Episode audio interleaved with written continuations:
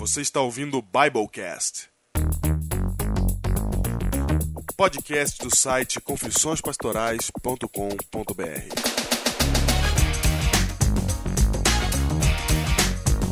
Eu sou o pastor Diego, associado da Igreja Adventista da Alvorada, em São Paulo. Eu sou o pastor Júnior, distrital do Parque Alvorada, em Guarulhos.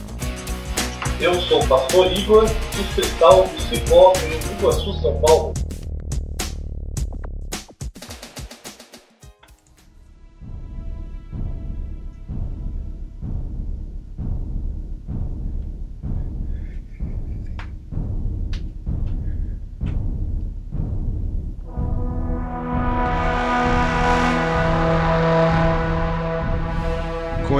Espada erguida em nossas mãos, olhamos para a montanha adiante e temos a certeza da conquista, A certeza da conquista. porque atrás de nós estão os heróis do Biblecast. Eles conseguiram. Eles lutaram. Falaram com sua mãe, com sua avó, com seu primo, com seu sobrinho. Votaram cinco vezes cada um. Cada um, no mínimo. Criaram e-mails. Cada um deles tem 30 e-mails hoje. e da multidão, da imensa multidão daqueles que escutam o Biblecast toda semana. Algumas centenas se manifestaram. Algumas centenas pintaram seus rostos e ergueram suas espadas, seus e-mails e foram à batalha e a vitória está conquistada.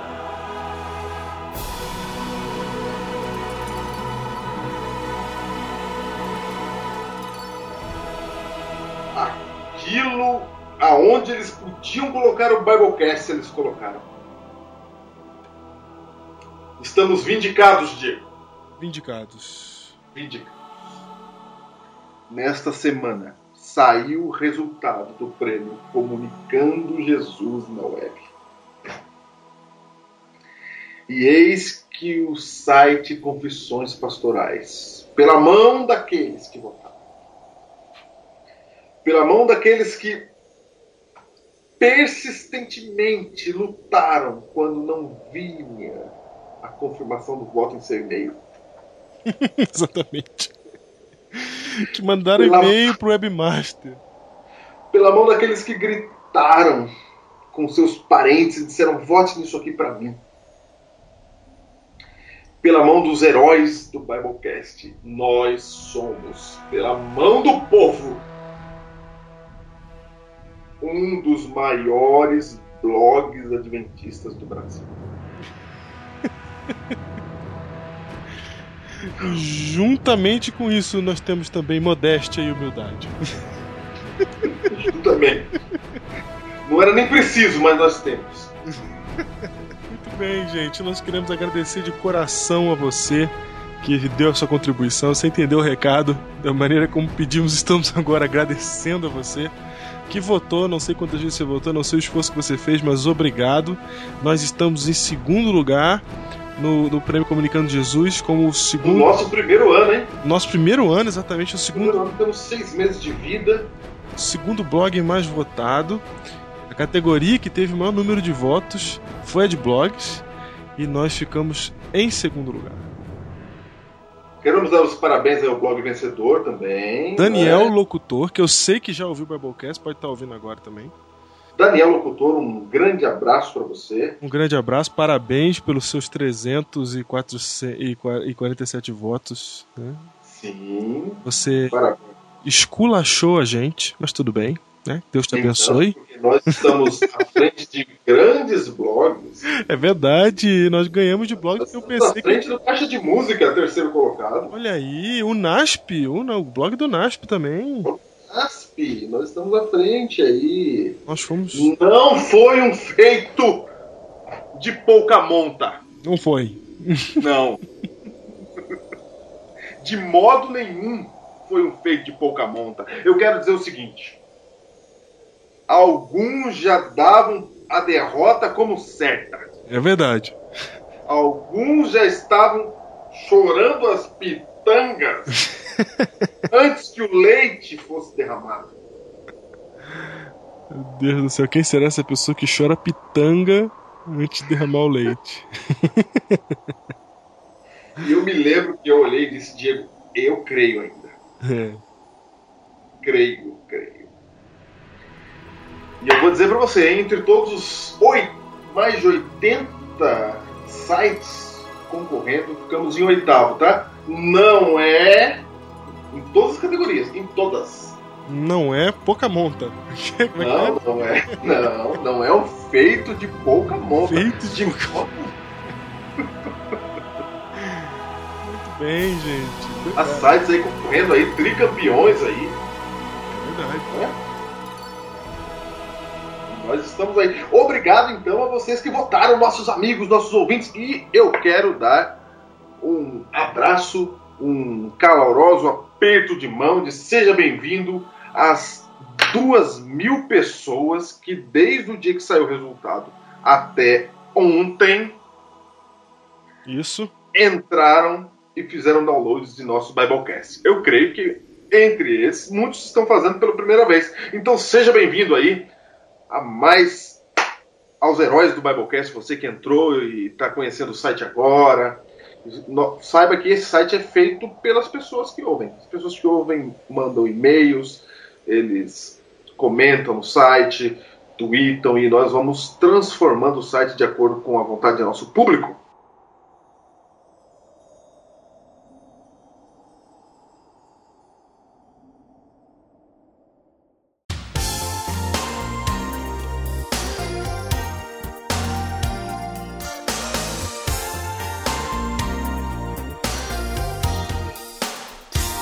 Falando em 2 mil downloads, nós tivemos, Falando nós tivemos depois que o site foi publicado no Prêmio Comunicando Jesus, como você falou, 2.200 downloads de um único dia, pá, de uma vez. de uma vez. Só que nós já estávamos tendo uma semana recordista, você lembra? Sim. Eu falei, olha, Júnior, essa semana foi demais, o pessoal gostou do, do Biblecast sobre as crônicas de Nárnia e foi. Estamos batendo os recordes aqui, de repente um dia eu acordo, tum, 2 mil boy. Então, é, semana passada nós havíamos comemorado ultrapassar a faixa dos 30 mil downloads no total do Biblecast e hoje nós já temos que comemorar os 40 mil que passamos. Mas não é de pouca monta de jeito nenhum. Não é de pouca multa. Em Uma semana nós passamos outro recorde, 40 mil. Nossa, e a gente tá perto já. Olha, semana que vem nesse ritmo a gente passou 50 também. Vamos, vamos, vamos, vamos que vamos. Vamos lá, ou seja, isso só aumenta a nossa responsabilidade. Você que está chegando agora no Biblecast, eu quero te convidar a ouvir os anteriores. Ah, Não, tem anteriores aí que são excelentes. Pegue temas diferentes para ver se você entende o esquema do programa e gosta também, ok? Falando nisso, essa semana nós tivemos muitos comentários, muitos comentários lá, tanto no Twitter quanto no próprio site a respeito do filme As Crônicas de Nárnia. Né, tivemos aí Sucesso, né? um abraço aí para quem comentou, Kleber Teixeira, ao, ao Rubens Bolognese, meu amigo, é, o Peregrino da Alvorada, que não se identificou, mas é, botou a discussão para ferver aí no site. Muito obrigado pela sua participação, espero que vocês gostando do podcast. E todo mundo, todo mundo participou essa semana, não dá tempo da gente ficar aqui se atendo aos e-mails, porque essa semana é uma semana especial, porque é a semana onde iremos revelar agora o prêmio da Mega Promoção. É junto, é junto. Misturado.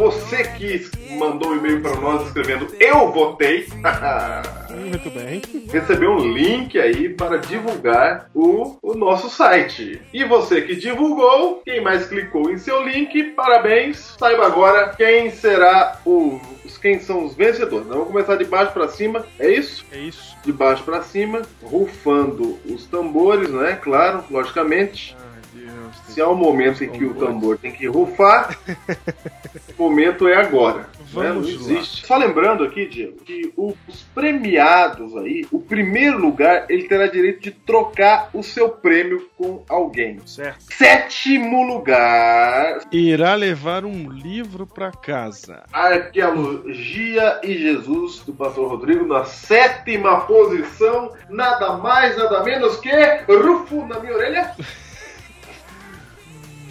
2 por 134 dos cliques em sétimo lugar. Giliard Farias, Santa Catarina, Tubarão. Palmas, palmas para o Juliette. Muito bem, Giliard, parabéns. Você vai levar o livro. Mande um e-mail para nós com o seu endereço para te mandar o livro para sua casa.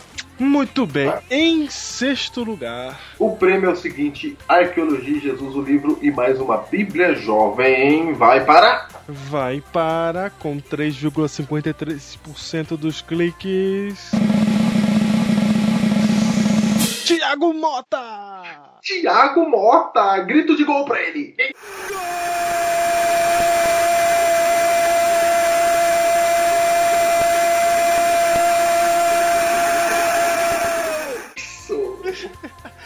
Mota vai levar. E em quinto lugar, Júlio. Tiago Quinto Mota, lugar. São Paulo. Vamos lembrar, né? Que Sim. Paulista Sul, sul de São Paulo. Opa! Igreja do Capão Redondo. Quinto lugar, Arqueologia e Jesus. E a Bíblia com estudos bíblicos de luxo.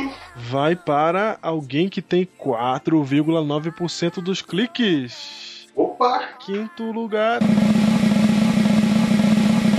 Tiago Gonçalves! Tiago Gonçalves de Parque Alvorada! E...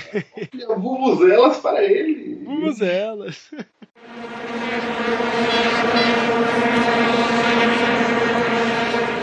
Pode inventar efeitos especiais! Todos os recursos.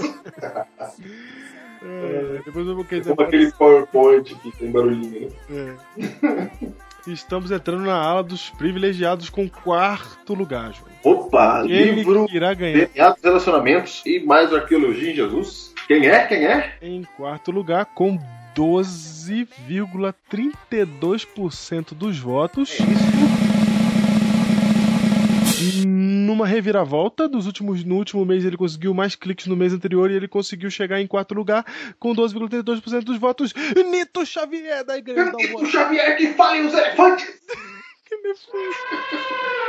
Nito Xavier da Igreja da Alvorada, olha aí, aqui no sul de São Paulo. Muito bem, parabéns. Parabéns. Muito bem. E agora, Júnior? Agora os três primeiros.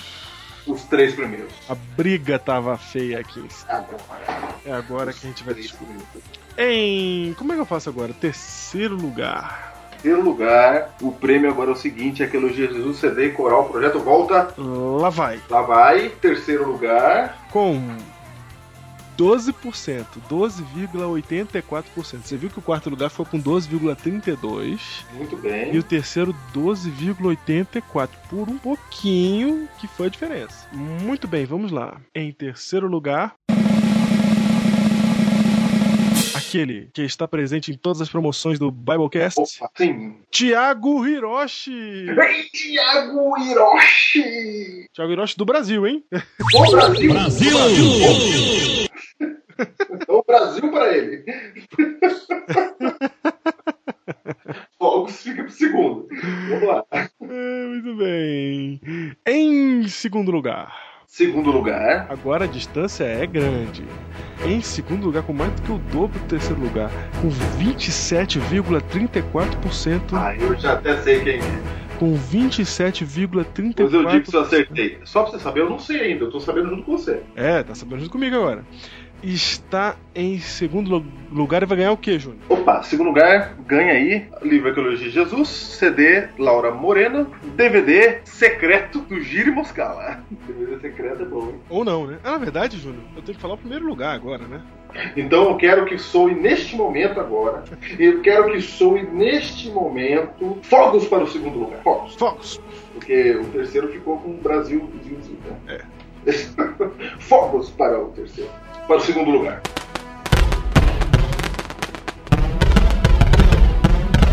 Muito bem. E já já faremos quem é o segundo. E vamos para o primeiro. O primeiro vai ganhar uma camiseta, livro Arqueologia Jesus, um CD Coral Projeto Volta e um pendrive de 4 GB com todos os Biblecasts feitos até agora. São 30 Biblecasts. E com 34,81% do, dos cliques. 34,81% dos cliques. Vai levar e vai poder escolher o prêmio, não é isso? Isso Vai levar e vai poder. Todos esses prêmios. ele escolhe. Ele vai escolher, ou ela, e o primeiro lugar vai para. Atenção! Antes disso, o livro de hoje. O livro de hoje. Diego. Qual é o livro de hoje? O livro de hoje é Mordomia Cristã de Ellen White. Muito importante. O primeiro livro de Ellen White que a gente está aqui indicando. Mas esse é um livro essencial para você que quer entender sobre dízimos e ofertas na Igreja Adventista. de hoje, não é? Eu li esse livro quando nem sonhava em ser pastor ainda, quando eu era desbravador, e quando eu li, ele mudou minha vida e eu nunca mais tive dúvida sobre dízimo. Sabe esses negócios de ficar, ai, pode, não pode, eu não vou dar, que eu vou dar pra não sei o que, que não sei o que, porque eu não acho sucesso, blá blá blá. Acabou. Eu tinha 14 anos de idade e tava tudo resolvido porque eu li Mordomia Cristã de Ellen White. E Mordomia Cristã você encontra com outros títulos também, não é? Como por exemplo? Administração Eficaz. É verdade. Também é o mesmo livro. É o mesmo livro, Mordomia Cristã, de Ellen White. Está aí pra você. Esse também é aquele chuva de bênçãos, não?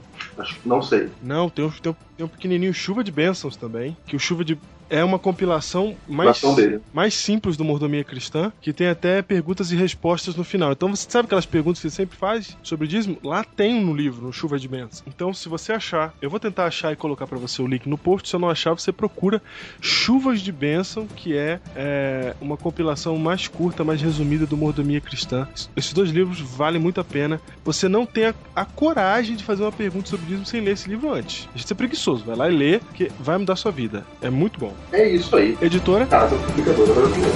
Muito bem. Então, Júnior, vamos, Ok. vamos voltar pro tema agora que a gente Oi? O que, que a gente tinha? em primeiro lugar, vamos lá.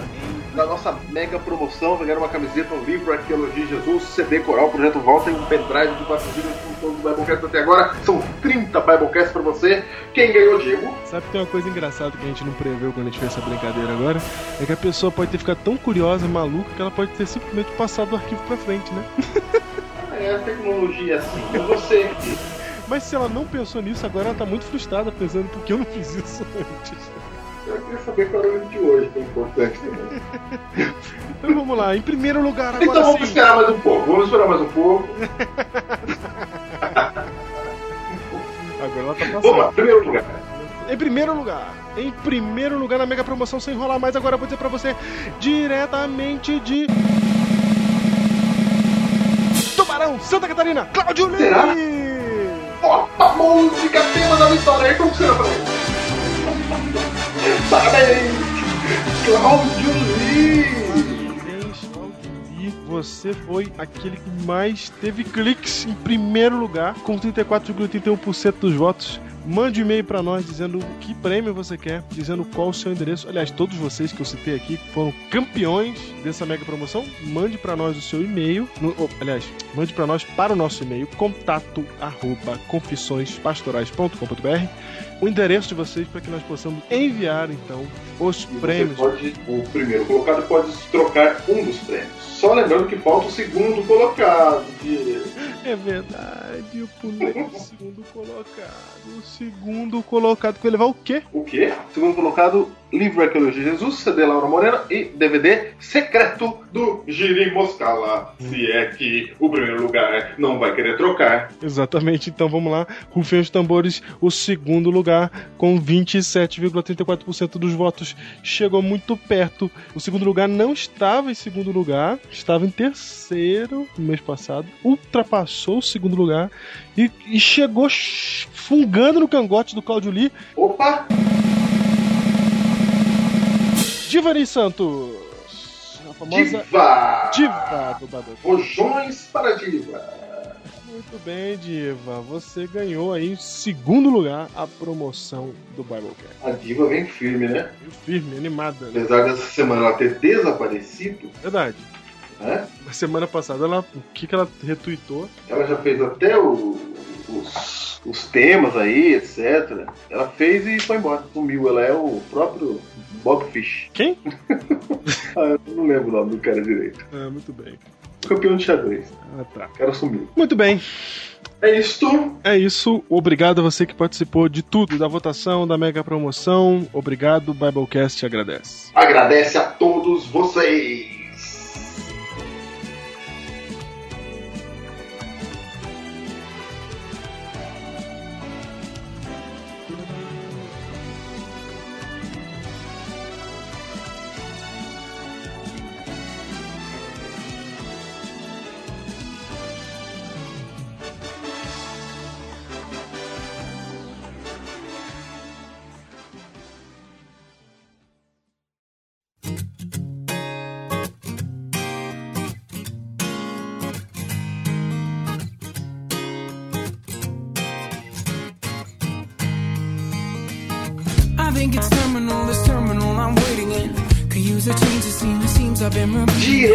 Diretamente da Moldávia para o Biblecast. Pastor Igor Lenhador, Viking Asterix está conosco. E é um prazer poder estar participando com vocês aqui num Biblecast que vocês estão comemorando muito, né? É, você viu? É verdade. Classificados. Estamos comemorando também o trigésimo. É trigésimo? Trigésimo. É. Biblecast. Com mais de 40 mil ouvintes, Júnior. Nós, nós comemoramos a marca dos 30 mil na semana passada. Essa semana já temos que comemorar de 40. Olha aí, 40 coisa boa. Olha aí. E esta, este Biblecast, né? O trigésimo. Também tem uma outra coisa importante acontecendo com ele, que é a segunda vez que a gente grava ele inteirinho, né? Porque a gente passou uma hora gravando esse Biblecast pra perceber que não tinha gravado nada. Ah, Ainda bem que vocês votaram, viu? Ainda bem. A gente podia ter gastado mais uma hora e não saber o que estava acontecendo. É. E o tema desta semana, Júnior, qual que é o tema? O tema é Devo, não nego. Devo, não nego. Vamos falar sobre um dos assuntos mais complicados e polêmicos da vida cristã, que é o dízimo e as ofertas. Muito E para isso chamamos o maior dos pastores da União Central Brasileira, literalmente. literalmente Igor Lenhador. Só para você saber, o Diego perto dele parece uma criança. Quem? Muito bem. Nosso amigo Pastor Júnior, quase nada exagerado, né? Então, veja, veja a voz dele de lenhador. Veja. Diretamente dos contos de fada da, da Idade Média. É. E nós estamos aqui para falar de um tema que as pessoas não gostam de falar, nem de ouvir, né? E fazemos isso com muito conforto e muita tranquilidade, porque ninguém dá dízimo nem oferta pro Biblecast, né? Não, Porque no nosso caso aqui, né, Júnior, não tem entrada de caixa, só saída, né? só saída. A gente vai fazer uma grande saída agora com esses, a entrega dos, dos prêmios da mega promoção. Você é uma super saída. Também que valeu a pena, nós estamos classificados, não é? Isso, A parte que cabia ao público foi feita. foi cumprido. Agora é eis o momento de cumprirmos a nossa. Agora essa parte cabe a um homem chamado Diego Barreto. Ah, vai jogar tudo em mim agora. Dízimos e ofertas. Um dos temas mais polêmicos do mundo cristão. Uma das razões pela pelas quais muitas pessoas não querem saber das igrejas evangélicas. Um dos temas que faz com que muita gente seja realmente explorada em algumas igrejas. E é sobre isso que nós vamos falar aqui, tintim por tintim, à luz da Bíblia Sagrada.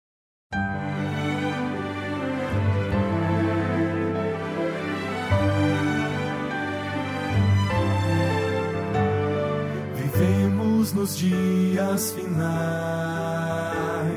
Jesus logo vai retornar.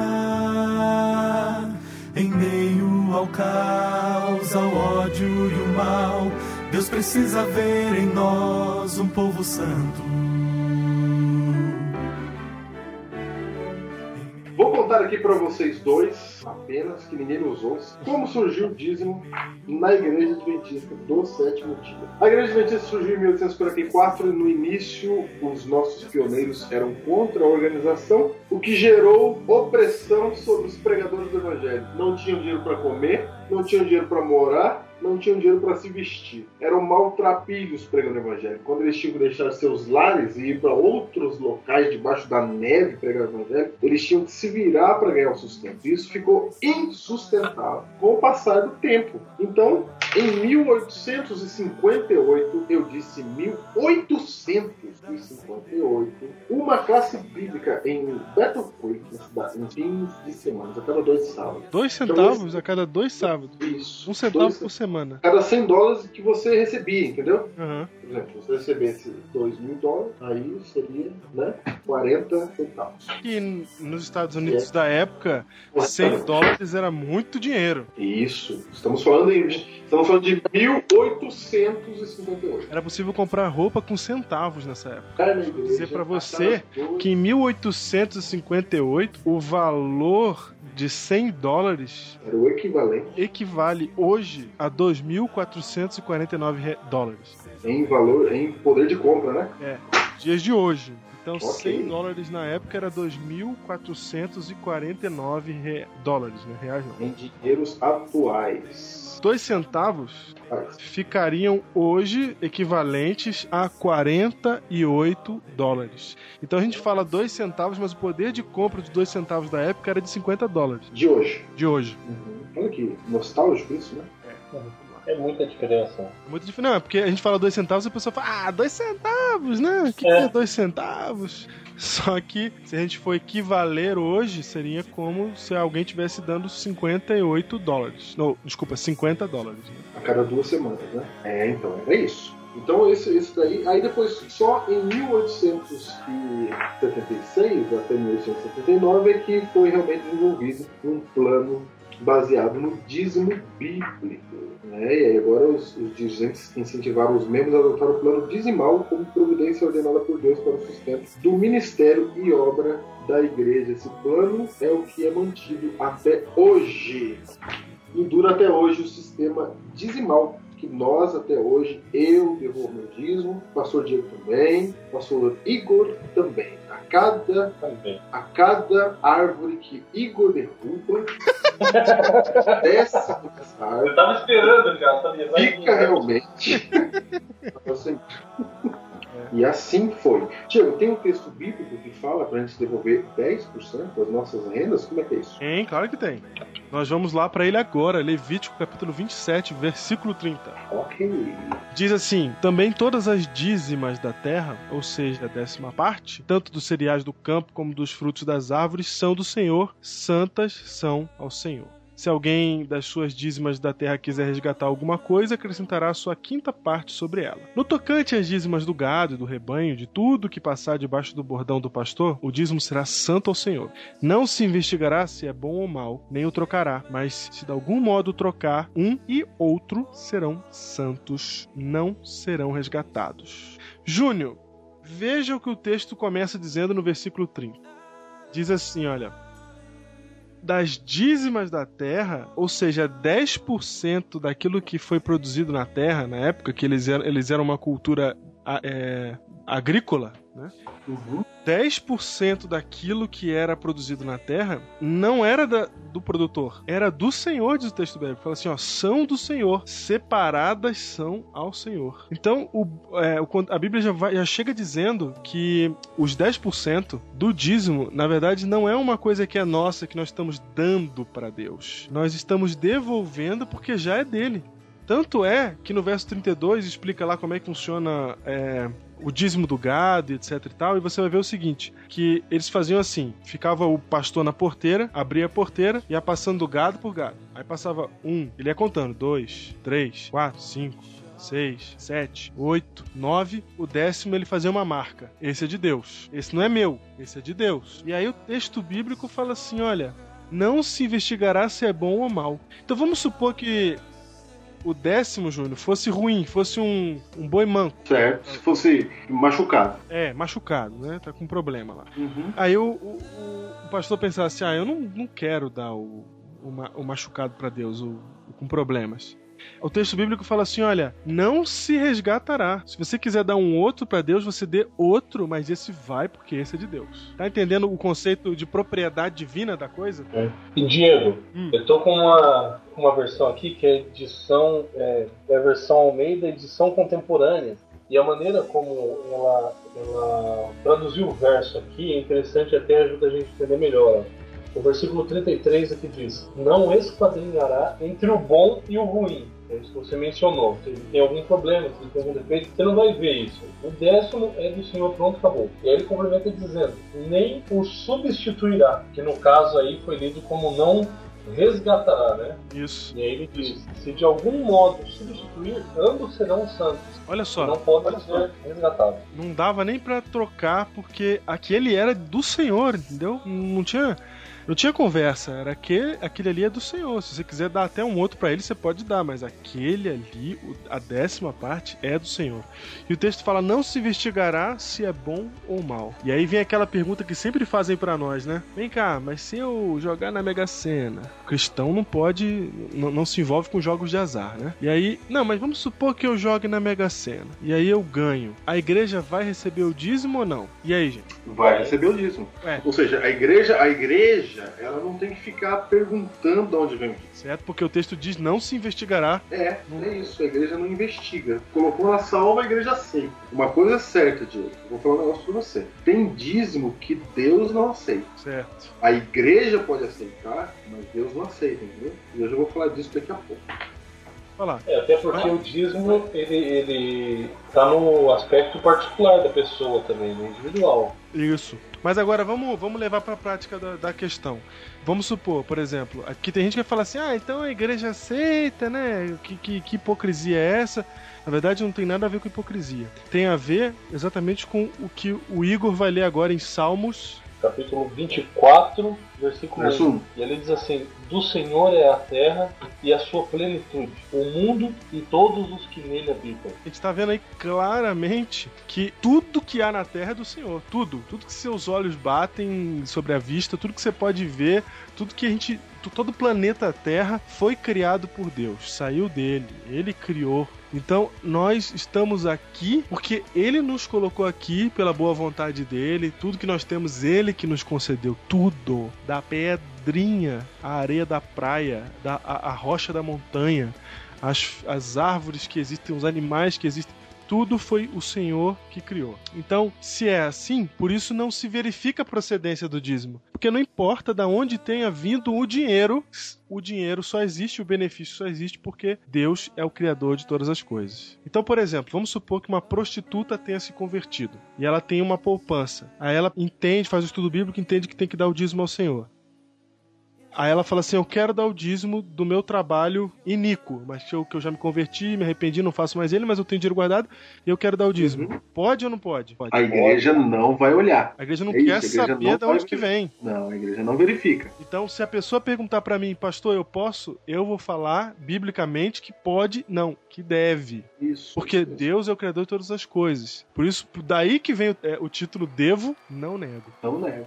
Então, se o cara é traficante de drogas, se converteu à igreja, quer dar o dízimo, ninguém vai impedir. Não, é porque todo o dinheiro é de Deus. Tudo é de Deus. Tudo. Nesse caso, estar- est- estaria voltando pro coração de Deus, né? Pro, pra aquele que é, que é devido. É, e aí que entra também, ah, tem uma palavra que é usada muito no meio adventista também, né? Que pode ser é, mal compreendida. Na verdade, isso é uma mudança até do termo, que é a questão da mordomia. Na verdade, tudo que nós temos pertence a Deus e Deus nos dá a oportunidade de cuidarmos dessas coisas. Só. Até mesmo do dinheiro que Deus é, é, provê para cada um de nós através do trabalho, enfim. É, somos apenas mordomos e cuidamos disso que é de Deus. É, na verdade, o, o dinheiro é o meio que nós temos hoje de medir isso, né? Porque ninguém ganha é, em, em fruta, né? Em árvore da terra, em trigo. A gente ganha dinheiro. É, exatamente. Alguns vão falar assim, não, tem que devolver fruta. Só que, gente, se você for pagar a conta de luz, ninguém vai aceitar banana, né? É Ninguém. dinheiro. Podia, né? Então, moeda naquela época era troca, né? Hoje não. É. Exatamente. Até porque, gente, Deus não precisa de dinheiro. Deus não tá nem aí pra dinheiro, ele não precisa de dinheiro. Deus não, Não, não tem essa necessidade. Deus não. Ele faz o pedido para que a gente dê uma parte da nossa renda apenas para que a gente não esqueça que ele é o criador de todas as coisas. Porque é uma coisa muito fácil de esquecer, pra falar a verdade, nós já nos esquecemos. Quando a gente vai falar de sustentabilidade, de cuidar do planeta, nós tratamos como se o planeta fosse nosso. A gente fala da herança que vamos deixar para os nossos filhos, como se o planeta fosse nosso. Ninguém fala assim: olha, o que será que Deus está achando do que a gente está fazendo do planeta que ele nos deu? A gente pensa assim: não, é o nosso planeta e nós estamos destruindo ele. Então, assim, a gente fica num lugar por muito tempo começa a achar que é dono do lugar. E isso aconteceu conosco. E a gente perdeu a noção de que Deus é o dono de tudo. E por causa disso, agora a gente pensa, não tem que pagar taxa nenhuma, não tem que me lembrar de nada. E Deus cria esse sacrifício, porque é um sacrifício, para você se lembrar que Ele é quem tá te dando todos os 90% que você tem. Porque 10 não é seu, nunca foi seu, é dele. Eu gosto muito daquela. É, de, de uma analogia que um teólogo. É que o pessoal faz na teologia, né? Da árvore do bem e do mal ser como o dízimo, né? Porque se você chega na minha casa e eu tenho uma estante de livros e eu falo assim: olha, você pode mexer no que você quiser, se sente em casa aqui, fica à vontade na minha casa, só não mexe na minha estante de livros. Eu sou o dono da casa e você vai me respeitar. A não ser que você queira me desrespeitar, me desobedecer e ir lá e mexer na estante de livros, agindo como se você se fosse a sua casa, como se você fosse o dono dela. A mesma coisa foi Deus no céu e falou assim: olha, tem todas essas árvores, tudo isso que eu criei pra vocês, só não mexe nessa daqui. E foi nesta árvore que Eva se aproximou e a serpente falou: ó, se você mexer aqui, você será como Deus. E, e é exatamente o que ela faz: ela desrespeita, desobedece e age como se ela fosse a dona do jardim, né? É, desobedecendo a Deus e, e pegando a árvore, tocando no, no fruto da árvore do bem e do mal e comendo. Então é a mesma coisa isso. Quando a gente não dá o dízimo, quando a gente não reconhece os 10% do Senhor, a gente está falando isso. Ó. O que eu tenho foi eu conquistei, eu que ganhei, isso aqui é meu. Né? E na verdade, essa não pode ser a nossa visão. A nossa visão tem que ser que Deus nos dá 90%, os 10% foram, são dele. Sempre foram dele. É, isso que você está falando, em Deuteronômio 8, verso 18, diz assim: Antes te lembrarás do Senhor, pois Ele é quem te dá forças para adquirires riqueza. Ou seja, a tudo que eu tenho vem das mãos de Deus. Se Ele não quiser que eu trabalhe, acabou. Acabou. Ou seja, a Deus pertence toda a terra. Esse é o princípio, é, assim, absoluto para mordomia cristã, para entender que tudo é de Deus e também para os dízimos e ofertas. Não, e essa palavra que o, que o Júlio usou, né, entender, eu acho que esse é o grande diferencial quando o assunto é dízimo e oferta. É você entender o propósito disso, no caso o Diego já comentou um pouco, até sobre essa, essa relação, esse paralelo com a árvore do conhecimento do bem e do mal, é um símbolo de fidelidade, uma mostra de fidelidade, é, e isso está atrelado também a uma má compreensão da soberania de Deus sobre nossa vida, de que Ele tem o controle total sobre nós e sobre todas as coisas. Agora, é, tocando num ponto que você, Diego, comentou há pouco, é, Deus não está preocupado com dinheiro mesmo. Deus não quer dinheiro. A maior prova disso foi que ele, ao instituir a questão do dízimo, ele pediu em proporção, não em um valor determinado. Uhum. Ele podia ter pedido mil reais de cada um. Agora tem gente aí que recebe às vezes menos do que um salário mínimo. Aí sim você imagina o que essa pessoa não ia ter que fazer para poder devolver o dízimo. Então essa é a maior prova de que o dinheiro não é o problema para Deus, mas vale a intenção e a fidelidade do que qualquer valor que possa ser atribuído a essa, a essa doação a essa entrega, no caso do dízimo. É, a gente sabe que nós vamos tratar disso mais para frente, é, qual é a finalidade do dízimo? É manter a obra, enfim. É, Deus instituiu que fosse assim. Agora, Deus poderia ter outras maneiras, inúmeras maneiras, de sustentar sua obra, não pelo dízimo, mas Deus quis fazer isso. Então, assim, é, vai da nossa compreensão de entendermos qual é o propósito do dízimo, do dízimo entender que essa é uma questão espiritual. É, a minha devolução do dízimo, ela está diretamente ligada com a minha devoção a Deus, com a minha intimidade com Deus, e aí eu demonstro que sou fiel a Ele, que estou andando com Ele através da devolução dízimo. É isso mesmo.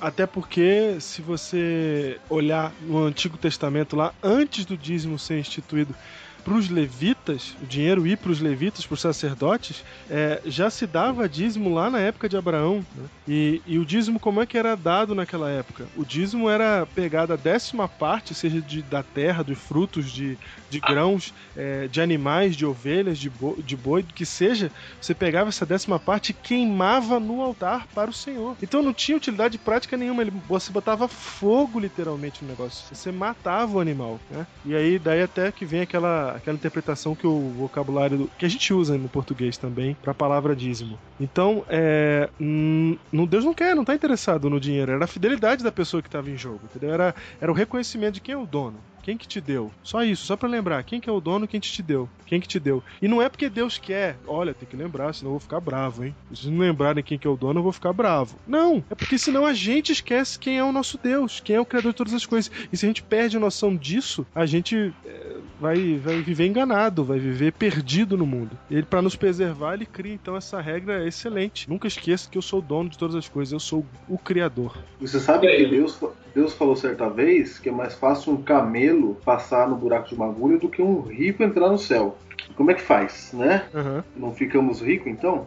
Na verdade, Deus não é contra a riqueza. Como eu disse, ele diz é ele que dá força para a gente adquirir riqueza. Só que a riqueza afasta as pessoas de Deus. A Bíblia diz que o amor do dinheiro é a raiz de todos os males. Então, como, como faz para você ficar rico e não se perder? E não deixar que o dinheiro te afaste de Deus? Você tem que sempre se lembrar que tudo vem das mãos de Deus. Você não pode se apegar. Daí o dízimo, você devolve 10% para Deus. Se Deus acha que 9 mil reais para você tá bom, ele não te dá 9 mil, ele te dá 10 mil. Ele fala, me devolve o troco. Não é? Exato. 10% não é nosso. Tanto que a Bíblia diz assim, ó, roubará o homem a Deus, todavia vós me roubais e dizeis em que te roubamos? Nos dízimos e nas ofertas. A Bíblia diz que é quebra de mandamento de Deus. Não roubarás. Não é nosso, não podemos colocar a mão.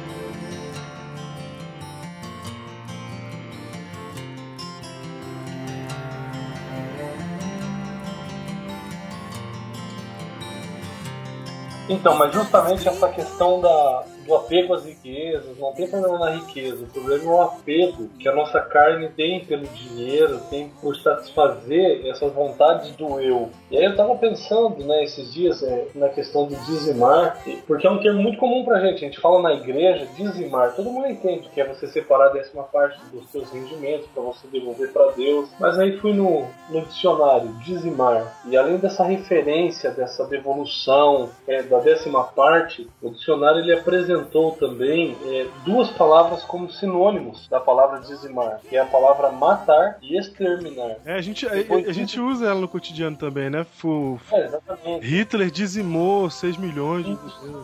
É o que o Igor faz com a floresta. e eu fiquei pensando, é, que existe uma certa relação nisso. É, e aí, uma aplicação, no caso, que nós poderíamos até fazer, é que ao dizimar, reconhecendo que Deus é soberano, que Deus é dono de tudo, eu acabo dizimando o meu eu no sentido de matar o meu próprio eu e me abnegar de qualquer satisfação própria e carnal para poder reconhecer que aquilo não pertence a mim, pertence a Deus e abrir mão daquilo em prol daquilo que Deus me pediu para fazer. Então, o fato de dizimar, devolver a décima parte para Deus, é um extermínio do eu que pede a satisfação da carne, que traz esse apego ao material que é muito forte, mas eu me desligar de tudo isso para poder fielmente devolver o meu dízimo a Deus antes de fazer qualquer outra coisa com os meus rendimentos. É, isso daí você falou que é uma aplicação muito bem, bem colocada, porque assim na hora que você dá o dízimo, você tem que meio que exterminar o seu eu mesmo. Você tem que é, lutar contra ele. Porque imagina, naquela época, Abraão queimava no altar, Jacó queimou no altar o seu dízimo. Era mesmo que você pegar uma parte do seu salário e botar fogo. você não, você não... Então, hoje em dia a gente tem a vantagem de quando a gente dá o dízimo, a gente está ajudando a obra a prosseguir. Você dá para a igreja, para a igreja continuar pregando o evangelho. Mas na época, era jogar fora. Era sumir com o negócio. Então, isso, isso, Era dizimar. isso dói, cara. Ninguém faz isso assim. E falando, Igor, no, no vocabulário aí da palavra em português, eu, eu quero lembrar o que, que significa dízimo em hebraico também. Uhum. Dízimo em hebraico é o termo hebraico para a palavra mínimo. É verdade. Lembrando que no português nós temos 235 mil verbetes, em hebraico nós só temos 11 mil. Então uma palavra é usada para várias coisas. E o número 10, o termo dízimo, é o termo para mínimo. Então toda vez que, que é usado esse termo no hebraico, a ideia que o, que, o, que o hebreu tem é que aquela é a medida mínima, a unidade, né? Vamos supor assim. É a medida mínima que eles têm. Não é o número 10, é a décima parte, é a medida. É, mínima, a né? medida mínima é a décima parte, exatamente. Tanto que você vai encontrar alguns exemplos disso na Bíblia, que você vê lá, por exemplo, é, Abraão, quando ele fala, Senhor, quando o Senhor vai destruir Sodoma, mesmo tendo 50 homens teu- do teu lado, e aí Deus diz, não, se tiver 50 eu não vou destruir. 40, 30, 20, 15, 10 é o último número que Abraão tenta. Abraão não fala 5, não fala 2, não fala 1. Abraão para em 10, porque 10 é o mínimo. Os 10 mandamentos é o mínimo que Deus pede para nós em termos de obediência. Então, quando Deus pede a décima parte, ele tá pedindo o mínimo. Ele tá falando, ó, me dá só o mínimo, é o, melhor que tem, que eu só tô pedindo porque eu quero que você não esqueça que eu sou o Deus criador de todas as coisas. Então, é, esse é o sentido da palavra no original. Tá certo. Agora, Pastor Diego e Pastor Júnior, eu queria fazer uma pergunta para vocês. É, nós estamos falando aqui de dizimar e, enfim, a gente está falando muito dessa questão financeira. E vou fazer essa pergunta para a gente pensar um pouco e, de repente, até tirar algumas conclusões disso para quem está ouvindo a gente pensar um pouco também. É só do nosso salário que a gente deve dizimar? Ou será que é só financeiramente que nós podemos dizimar alguma coisa para Deus? Dar uma parte, né? Isso. Eu acho que não. Porque o conceito de mordomia cristã realmente indica que a gente tem que dar de tudo, né? Do meu talento, do meu tempo, do meu. Não, não. Né? Se, se o, o nome dízimo significa mínimo, isso quer dizer que é só o começo. O meu talento é porque- importante, Igor. Já pensou, você tinha dito aí um médico, já pensou um médico que pega parte das suas horas e atende de graça? Exatamente, porque nesse caso a gente amplia um pouco o sentido e até a compreensão mesmo. No sentido de dizimar para Deus. Às vezes a gente tem lá, por exemplo, se eu fosse um psicólogo, aí eu vejo que tem um monte de irmãos da minha igreja que às vezes têm problemas, passam por traumas que não foram resolvidos, enfim. Aí eu vejo que eu posso ajudá-los, mas não disponho de nenhum momento do meu tempo para poder atender o irmão desse de graça, porque às vezes o irmão não tem condições até mesmo de pagar. Então eu penso que a gente ampliando até esse sentido, essa compreensão, a gente pode eh, devolver para Deus aquilo que Deus deu, justamente isso que o pastor Júnior mencionou, com relação aos dons, com relação aos talentos, com relação à minha profissão. É algo que eu posso eh, devolver isso para Deus também, posso contribuir com a igreja, por exemplo, sou pedreiro. Poxa, quantos irmãos às vezes que entendem de construção, entendem eh, de obras, enfim, às vezes nós não vemos eh, esses irmãos envolvidos, enfim, e tantas outras especialidades que a gente podia estar contribuindo. Será que eu dizia uma comida que eu tenho em casa? Às vezes alguém bate no meu portão e eu fico com receio, ou sei lá, não devolvo. É, roupas às vezes que nem me servem mais que eu fico guardando em casa. E principalmente a questão do tempo também. É, puxa, a gente tem tempo para muitas coisas durante o dia. Tem tempo para trabalhar, tem tempo para estudar. É, e aqui em São Paulo a gente tem uma realidade muito diferente do resto do país, que é a quantidade de tempo que os irmãos passam dentro do ônibus, às vezes, irmãos precisam de três horas para chegar até o serviço, três horas depois para voltar até em casa, enfim, a gente usa o tempo para muitas coisas. E será que a gente tem dizimado o tempo para nossa devoção pessoal também? E eu tomei um tempinho, tava pensando sobre isso, né? É, comecei a fazer uns rabiscos no papel aqui, uma continha rápida. E aí eu pensei, bom, cada dia nós temos 24 horas. É, se isso é algo que sempre Deus ele dá para nós antes de nós devolvermos para ele. E aí eu fiquei pensando, é 24 horas por dia, 7 dias por semana. Nós multiplicarmos isso, nós teremos 168 horas na semana. Aí você tira os 10% dessas 168 horas, nós teríamos então 17 horas e 20 minutos. E aí, para completar o nosso dia, sobraria umas 7 horas e 40 minutos, mais ou menos. Bom, o tempo é, de, o período de sono é, médio de um ser humano é de 7 a 8 horas. Então nós poderíamos até, de uma maneira é, aplicativa também, vermos no próprio sábado é, o dízimo do nosso tempo para Deus. Você tirar ali as 7, 8 horas que você passa dormindo do sábado, você teria essas 16 ou 17 horas até como um dízimo também do seu tempo para você dedicar exclusivamente a Deus. E aí você possa essas 16, 17 horas do sábado completamente voltado para as coisas de Deus, para as coisas que vêm do alto. Olha aí, le Então, legal, hein? Não, eu, eu achei muito interessante essa conta aí. Eu nunca tinha pensado desse ponto de vista que você falou agora, não. Interessante mesmo. É, é, eu acho que desse jeito que você falou aí, Igor, se extrapolou a ideia do conceito do dízimo, né? Não é só voltado pro dinheiro, mas é um conceito de que Deus nos dá tudo, o tempo, os talentos. Muito, muito bom. E, na verdade, sempre quando você entrega algo para Deus ou devolve algo para Deus, a gente acaba recebendo mais do que devolve. Isso em questão de bênçãos, em questão do próprio descanso do sábado, em questão de qualidade de vida que você tem quando você devota até mesmo parte do seu tempo para comunhão com Deus. Então, se Deus ele vem completar a gente, mesmo quando nós dispomos de alguma coisa para Ele, Deus ele completa e multiplica isso na nossa vida, né? Então, muito bem, para onde vai o dízimo? Para onde deve ir o dízimo? Pra onde? Pra onde vai o dinheiro? Diz a Bíblia assim, porque você disse aí que queima, etc. Será que tem que queimar? Tem gente até que ia gostar se queimasse, né? E achar que é melhor. Mas a Bíblia diz assim, ó. Aos filhos de Levi dei todos os dízimos em Israel por herança, pelo serviço que prestam, serviço da tenda da congregação. Verso 23. Mas aos levitas farão o serviço da tenda da congregação e responderão por suas faltas. Estatuto perpétuo é este para todas as vossas gerações, e não terão eles nenhuma herança no meio dos filhos de Israel, porque os dízimos dos, dos filhos de Israel, que apresentam ao Senhor em oferta, dei-os por herança aos levitas, porquanto eu, eu lhes disse, no meio dos filhos de Israel, nenhuma herança tereis. Então, olha só, quando Deus dividiu a terra de Canaã entre as tribos de Israel, Deus não deu nenhuma parte da terra para a tribo de Levi. Porque Deus falou assim: ó, vocês da tribo de Levi, vocês vão trabalhar na tenda da congregação, vocês vão trabalhar no santuário. Então, era isso que eles tinham que fazer: trabalhar no santuário, trabalhar 24 horas proporcionando meios para que o povo adorasse. Então o dízimo tinha que ir para esse grupo de pessoas, para os levitas. Quem são os levitas de hoje, ô Diego?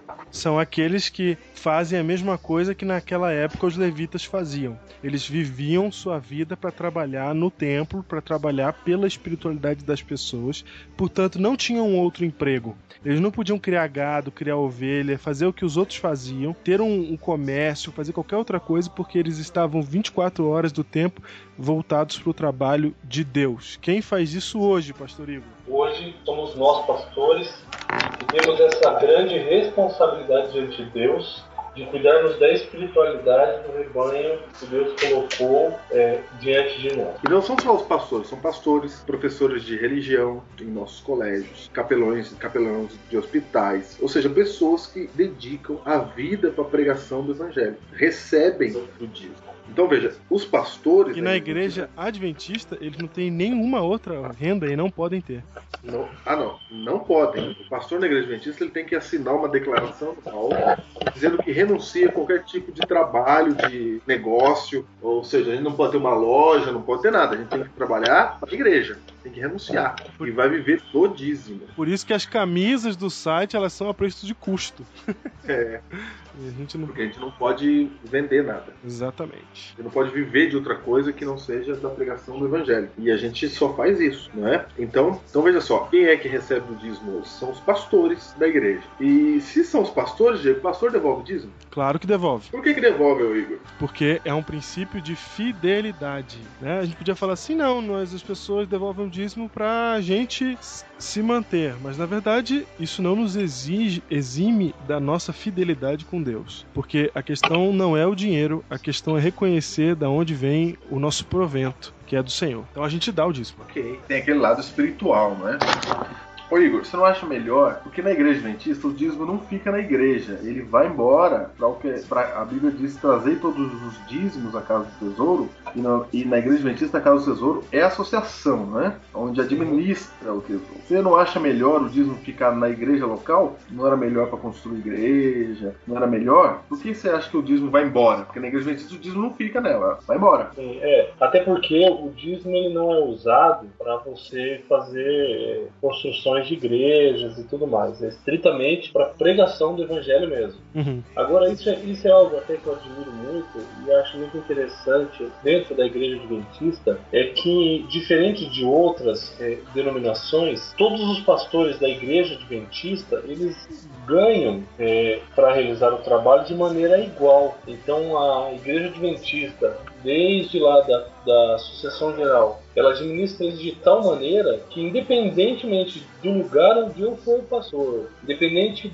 do tamanho da minha congregação, eu ganho igual aquele pastor que de repente pode estar lá no Amazonas é, trabalhando com as aldeias é, indígenas lá, enfim. Então, eu na verdade acho maravilhoso essa maneira como a igreja adventista administra isso, seguindo todos os princípios da palavra de Deus. Você não vê na Bíblia dizendo que o sumo sacerdote ganhava mais ou menos do que o sacerdote, enfim. Tudo isso é feito de maneira muito equilibrada e de maneira muito igual, para que não haja diferença também, nem distinção entre os pastores. Né? Até porque se, que, se a igreja ficasse com o dízimo para ela administrar o salário do pastor, imagine-se que é, os pastores teriam, como você está dizendo aí, salários diferentes, né? Porque o cara está numa igreja que dá muito mais dízimo do que uma outra igrejinha que dá muito menos dízimo.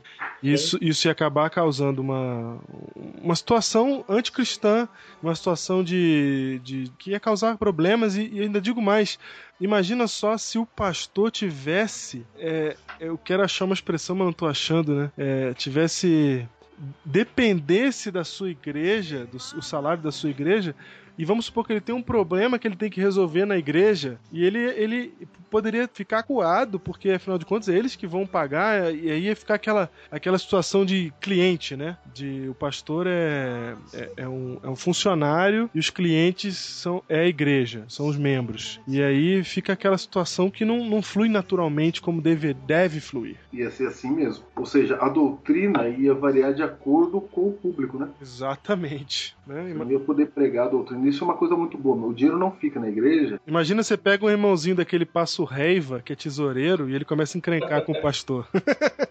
é, então. Porque olha só, aí quem queria. To, todo mundo ia ser da igreja, digamos assim, todo mundo ia querer ser da igreja grande, né? Quem ia querer ser da igreja lá no pequenininho? É, exatamente. Eu conversei com um pastor de uma outra igreja, que eu não vou falar o nome aqui, que ele, ele falou que admira, admira muito a igreja adventista por causa disso, porque na igreja dele não é assim, é de acordo com a igreja que você tá, você vai ganhar mais ou menos. Então os caras ficam aspirando as outras igrejas, porque sabe que lá vai, entendeu? Gera uma situação que prejudica o evangelho. Então, realmente, desse jeito, é excelente. Ver? Então eu vou, eu vou ler um texto da Bíblia que diz exatamente isso. Vou ler 2 Crônicas 31. Você pode ler depois do versículo 2 a 19, mas é muito interessante. Veja, veja, veja. veja. Eu vou ler 2 Crônicas 31. Você pode ler ele inteiro depois. Dessa ideia do dízimo não ficar na igreja, entendeu o que a gente está falando? Sim. Então, olha só, diz que, o, que, que o, o, rei Ezequias, certo? Estabeleceu, verso 2, as turmas dos sacerdotes e levitas, segundo as suas turmas, a cada um segundo o seu ministério. E olha, você viu que cada um tinha o seu ministério, os sacerdotes. Uhum. Percebeu aí? Claro. Ou seja, cada pastor com fazendo alguma coisa diferente, função. Uhum. Aos sacerdotes levitas para o holocausto e para as ofertas pacíficas, para ministrarem, os que louvavam e can os cantavam, as portas dos arraiais do Senhor. Percebeu o que Ezequias fez? Uhum. Colocou departamentais. Isso. Também estabeleceu parte da fazenda do rei para os holocaustos, para os holocaustos da manhã e da tarde, para os holocaustos dos sábados, as duas novas, as solenidades, como está escrito na lei do Senhor, e ordenou ao povo que morava em Jerusalém que desse parte a parte dos sacerdotes e levitas para que eles pudessem se dedicar à lei do Senhor. Ele falou: povo, vamos devolver o dízimo. Depois que se divulgou essa ordem, os filhos de Israel trouxeram muitas primícias de trigo, mosto, azeite, mel e todo o produto do campo também. Os dízimos de tudo trouxeram abundância. Olha o verso 7. No terceiro mês começaram a fazer os primeiros montões. E no sétimo mês acabaram, ou seja, encheu de coisa. Percebeu? Uhum. Vindo, pois, Ezequias e, e, os príncipes, e vendo aqueles montões, bendisseram ao Senhor e ao seu povo Israel. Ou seja, tinha mais do que eles precisavam. E perguntou Ezequias aos sacerdotes e aos levitas acerca daqueles montões. O que, que a gente vai fazer, né? E Azarias, o sumo sacerdote da casa casa de Zadok, ele respondeu dizendo: Desde que começou a trazer essa oferta à casa do Senhor, temos comido e temos fartado, e ainda sobrou em abundância, porque o Senhor abençoou o seu povo e sobrou essa abastança. Então ordenou Ezequias que se preparasse câmaras na casa do Senhor e as prepararam. Ali recolheram fielmente as ofertas, os dízimos e as coisas consagradas e tinham cargo disto. Percebeu? Departamental aqui de tesouraria? Uhum. O Conanias, o levita principal, e Simei, seu irmão, era o segundo, era o vice. E Jeiel, Azarias, Naate, Azael, Jerimote, Josabade, Eliel, Ismaquias, Maate e Benaia eram superintendentes sob as- a direção de Conanias e Simei, seu irmão, por mandado do rei Ezequias e e de Azarias, líder da casa de Deus. E Coré, filho de Imna, o levita, porteiro do lado do Oriente, estava encarregado das ofertas voluntárias que se faziam a Deus, para distribuir as ofertas alçadas ao Senhor e as coisas santíssimas. Ou seja, ficava tudo no mesmo lugar e depois eles distribuíam. Uhum. Debaixo de suas ordens estavam Éden, etc. e tal, nas cidades dos sacerdotes, para distribuírem com fidelidade a seus irmãos, segundo as suas turmas, tanto aos pequenos como aos grandes, exceto os que estavam contados pela genealogia dos homens, da idade de três anos para cima, e todos que estavam na casa do Senhor, para a obra de cada dia, no seu dia, pelo seu ministério, nas suas guardas, segundo as suas turmas. E assim você pode continuar lendo. O que você percebe aí é que eles prepararam um lugar para guardar os dízimos, que hoje é a nossa associação. Uhum. E nesse lugar aqui, que eles guardavam os dízimos, se estabeleceu superintendentes. Teve gente que tinha o, o departamento, né? Você é departamental disso, você é departamental daquilo. Então tudo que a igreja adventista faz está aqui na Bíblia. A gente não está fazendo nada diferente do que fazia na época do rei Ezequias. Ou seja, o dízimo não é para ficar na igreja local, é para ficar guardado para ser distribuído de forma igualitária entre todos que trabalham na obra do Senhor. É, e o dinheiro, Júnior, que ele fica guardado lá, ele pode ser usado pra qualquer coisa? Por exemplo, eu posso pegar esse dinheiro e construir o prédio da associação com ele? Não pode, porque, como já lemos, os dízimos são para os levitas, para a obra na tenda da congregação. Então, o dízimo não pode ser usado para pagar conta de luz, conta de água, para construção de igreja. É para pagar o evangelismo, é para isso que serve o dízimo. Então, eu posso usar o dízimo pra pagar os obreiros e posso usar o dízimo pra pagar, por exemplo, a estrutura de evangelismo. Eu, Exatamente. eu quero pode. fazer uma tenda, eu quero comprar livros pra distribuir, Pra isso o dízimo serve. Sim, para isso o dízimo serve. Então, aquele, aquele dinheiro que as igrejas recebem todo ano da associação, a tal da verba de evangelismo, ela vem do dízimo, certo? Sim, Isso creio que sim. É bom deixar isso bem claro pelo seguinte, porque às vezes a pessoa olha para a associação, o prédio da associação, meu Deus, o prédio da associação custou 4 milhões de reais, todo o dinheiro foi gasto aí, que que é isso? Faz um prédio desse, não sei o que lá. Só que o, o, o dinheiro gasto no prédio não foi dinheiro de dízimo, foi dinheiro de doação, certo? Certo, correto, claro. Isso é bom ficar claro, porque às vezes as pessoas acham que a obra gasta o dinheiro do dízimo com a coisa errada. O que nos leva para o segundo problema, e quando o dinheiro é mal utilizado, Júnior? Porque acontece ou não do dinheiro ser mal utilizado? Pode acontecer. Pode acontecer, não pode? Acontecer. Claro, até porque nós estamos falando de uma obra que é humana. Você Pode que não acontecer. é pastor e que não faz parte da obra, você é humano. E seja lá o que for com que você trabalha, em alguns momentos você comete erros e, come- e tem dificuldades. Da- é, isso é um fator humano. Onde quer que haja uma instituição que seja composta de seres humanos, você vai ter problemas. Você vai ter má administração, você vai ter erros sendo cometidos. Isso ocorre sim, algumas vezes. E quando isso ocorre, o que, que eu faço? Quando isso ocorre, e eu acho que é problema de Deus. É, porque a minha parte é devolver o dízimo. Quando o dízimo tá na salva, Aí a responsabilidade não é mais minha, não sou eu que aí cuido. não é mais minha a responsabilidade. É exatamente, é Deus. E Deus, ele cuida direitinho, viu? Agora, só pra você saber se vai ficar na mão de Deus, assim, na Igreja Adventista tem auditoria, Hum. não é? Tem os auditores, tem, tem todo um sistema. É, imposs- é praticamente impossível na Igreja Adventista você pegar o dízimo e as pessoas não descobrirem. Hum. Porque, por exemplo, o tesoureiro, o tesoureiro na igreja adventista, aquele que cuida do dízimo lá na igreja local, ele é eleito pela própria igreja. Certo. Não é o pastor que cuida do dinheiro. Não, o pastor não pode pôr a mão. Às vezes os irmãos chegam em mim assim e falam assim: Pastor, eu esqueci de colocar o meu dízimo na salva. O senhor pode levar pra mim na tesouraria? Eu, eu levanto as duas mãos pro céu como se estivesse sendo assaltado e falo assim: Irmã, eu não posso tocar nesse negócio. Vai lá, senhora. É isso Agora eu tenho mesmo. uma pergunta, eu tenho uma pergunta para fazer para vocês. A gente estava comentando aí a questão da utilização do dízimo. O dízimo pode ser usado então para a pregação do evangelho, é, para custear toda uma estrutura de evangelismo. Então, se eu sei que o dízimo pode ser usado para isso, eu posso então decidir e fazer o seguinte: então, olha, em vez de devolver o dízimo na salva, eu vou destinar o meu dízimo é, diretamente para pagar o salário de um obreiro ou para pagar até a mensalidade de um teologando que está se formando para pregar o evangelho. Eu posso fazer isso? Eu mesmo decidi usar o dízimo da maneira como eu achar que, que eu estaria ajudando na pregação do evangelho? Uma pergunta. Boa pergunta. É assim, ó. A pregação do, o dízimo é para ser usado na pregação do evangelho, né? E a Bíblia diz assim, ó: "Ide por todo o mundo e pregar o evangelho". Então, o dízimo ele tem que ser usado na pregação mundial do evangelho. Então, olha só, na igreja adventista, essa divisão da pregação do evangelho já está feita, já está votada. Quando você coloca o dízimo, parte dele já vai para um lugar, parte dele já vai para outra, entendeu? Aham. O, o dízimo já está distribuído para a obra do evangelismo mundial. Se você pega o dízimo e usa da sua maneira, alguém no mundo vai ficar esperando esse dinheiro que deveria vir e não veio. Isso. Então você não está trabalhando em conformidade, conformidade com a obra, com a igreja. Não, e outra coisa, os dízimos são para ser levados à casa do tesouro. Isso, exatamente. Se você leva para outro lugar, você pode estar até cheio de boa intenção, mas está errado. Tá errado. O texto bíblico fala que você tem que levar para casa do tesouro. Se você quer, se você acha que lá eles vão administrar mal, o problema é teu, entendeu? Agora você tomou o problema para você. Você fala: "Não, me dá aqui que eu sei que eu vou fazer com isso". Deus não tá preocupado por onde vai o dinheiro, porque Deus não precisa de dinheiro, irmão. Não tá nem aí para isso. Ele vai cuidar e ele vai administrar. E se tem alguém que tá fazendo mau uso dele, é o Senhor Deus que vai fazer justiça. Ele fala: "A mim pertence a vingança". E a gente fica a gente fica querendo cuidar para Deus, né? Não, pode deixar que eu, eu resolvo aqui e tal.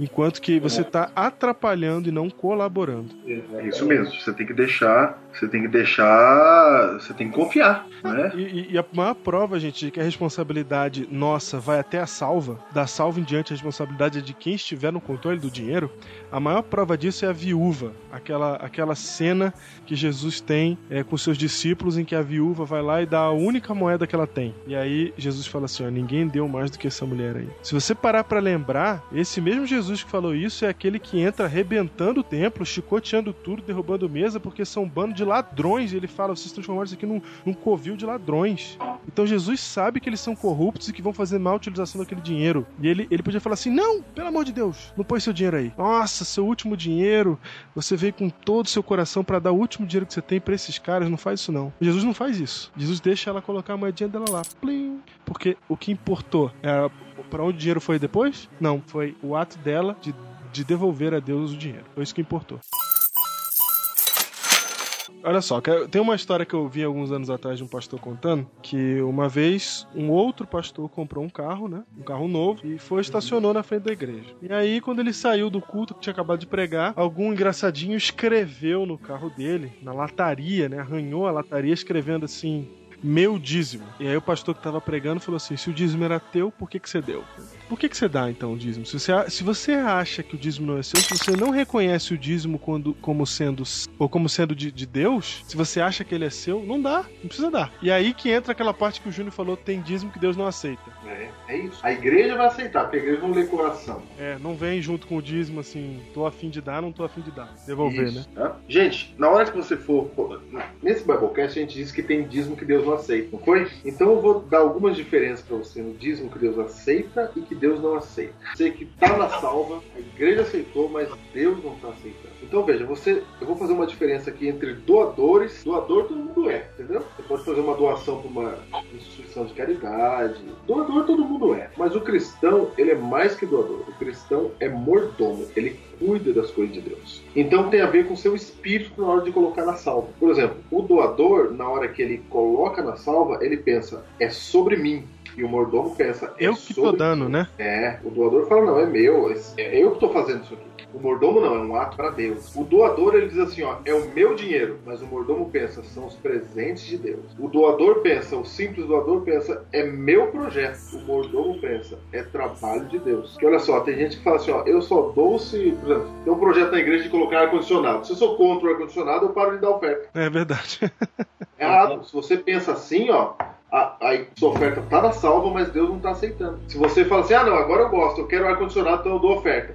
Tá na salva, vai comprar o ar-condicionado, mas tá pesado como falta para você no céu. Deus não aceita isso. Então, olha só, se você dizer meu dinheiro, eu dou para quem eu quero, tá errado. O mordomo ele diz assim, ó, são os presentes de Deus. Ninguém vê isso, está no coração. O doador, o simples doador, fala, é meu projeto. O mordomo diz, é o trabalho de Deus. Depois que ele entrega, ele não quer saber para que vai ser usado. Tem uma comissão na igreja que decide isso. Ele não quer saber mais. Tem gente que só doa, Diego, na hora que tem uma construção. É. Tá errado, tá errado. Vai construir a igreja, mas tá errado. É, é porque o doador ele pensa que o doar ele pode ser infrequente, contanto que se Isso. doe, né? O doador doa-se a promoção, se alguém vai lá na frente falar. Mas o mordomo ele é sistemático. Ele, ele dá oferta sempre, com Oxi. promoção. sem É um estilo de vida dele. Né? O doador diz, eu estou no controle. O mordomo diz, Deus está no controle. Para o doador, o valor importa. Para o mordomo, ele dá de forma proporcional. Então é o seguinte, você, na hora de devolver o dízimo, você tem que ser um mordomo de Deus e não um simples doador. Porque Deus não aceita um simples doador. A igreja não vai saber disso. Mas se você doa só quando tem um projeto, se você faz assim, você não está sendo um mordomo de Deus. Exatamente. E o nosso trabalho aqui, muito mais do que dizer pra você que você tem que doar ou que você tem que devolver, é dizer pra você que isso tem que ser uma- um ato de adoração que vem do seu coração. Porque se não for, você vai perder o ato. Você vai envenenar o ato porque está com a motivação errada. Você precisa doar, devolver o dízimo, porque você crê que as bênçãos que você tem foi o foi Deus que te deu, foi o doador de todas as coisas, foi o dono de tudo. Te entregou o que ele tinha, te deu os 90%. E os 10% são apenas para que você marque isso, Senhor. Eu sei que o Senhor que é o dono. Eu sei que foi o Senhor que me deu. Tá aqui, ó, de coração. Devolvo de coração, porque os 90% que eu tenho o Senhor que me deu a força para trabalhar, para conquistar, para conseguir, foi tudo que o Senhor me deu. Então eu tô aqui para dar de coração. Se você ouve esse Biblecast, o que nós desejamos aqui realmente é que você devolva o dízimo de coração, reconheça o seu Criador. Eu lembrei de um verso aqui que expressa bem essa intenção que, que vocês acabaram de mencionar, a questão da atitude de depositar em Deus a confiança, de entender a soberania de Deus sobre a nossa vida. É o verso que diz assim: Eu sei em quem tenho crido.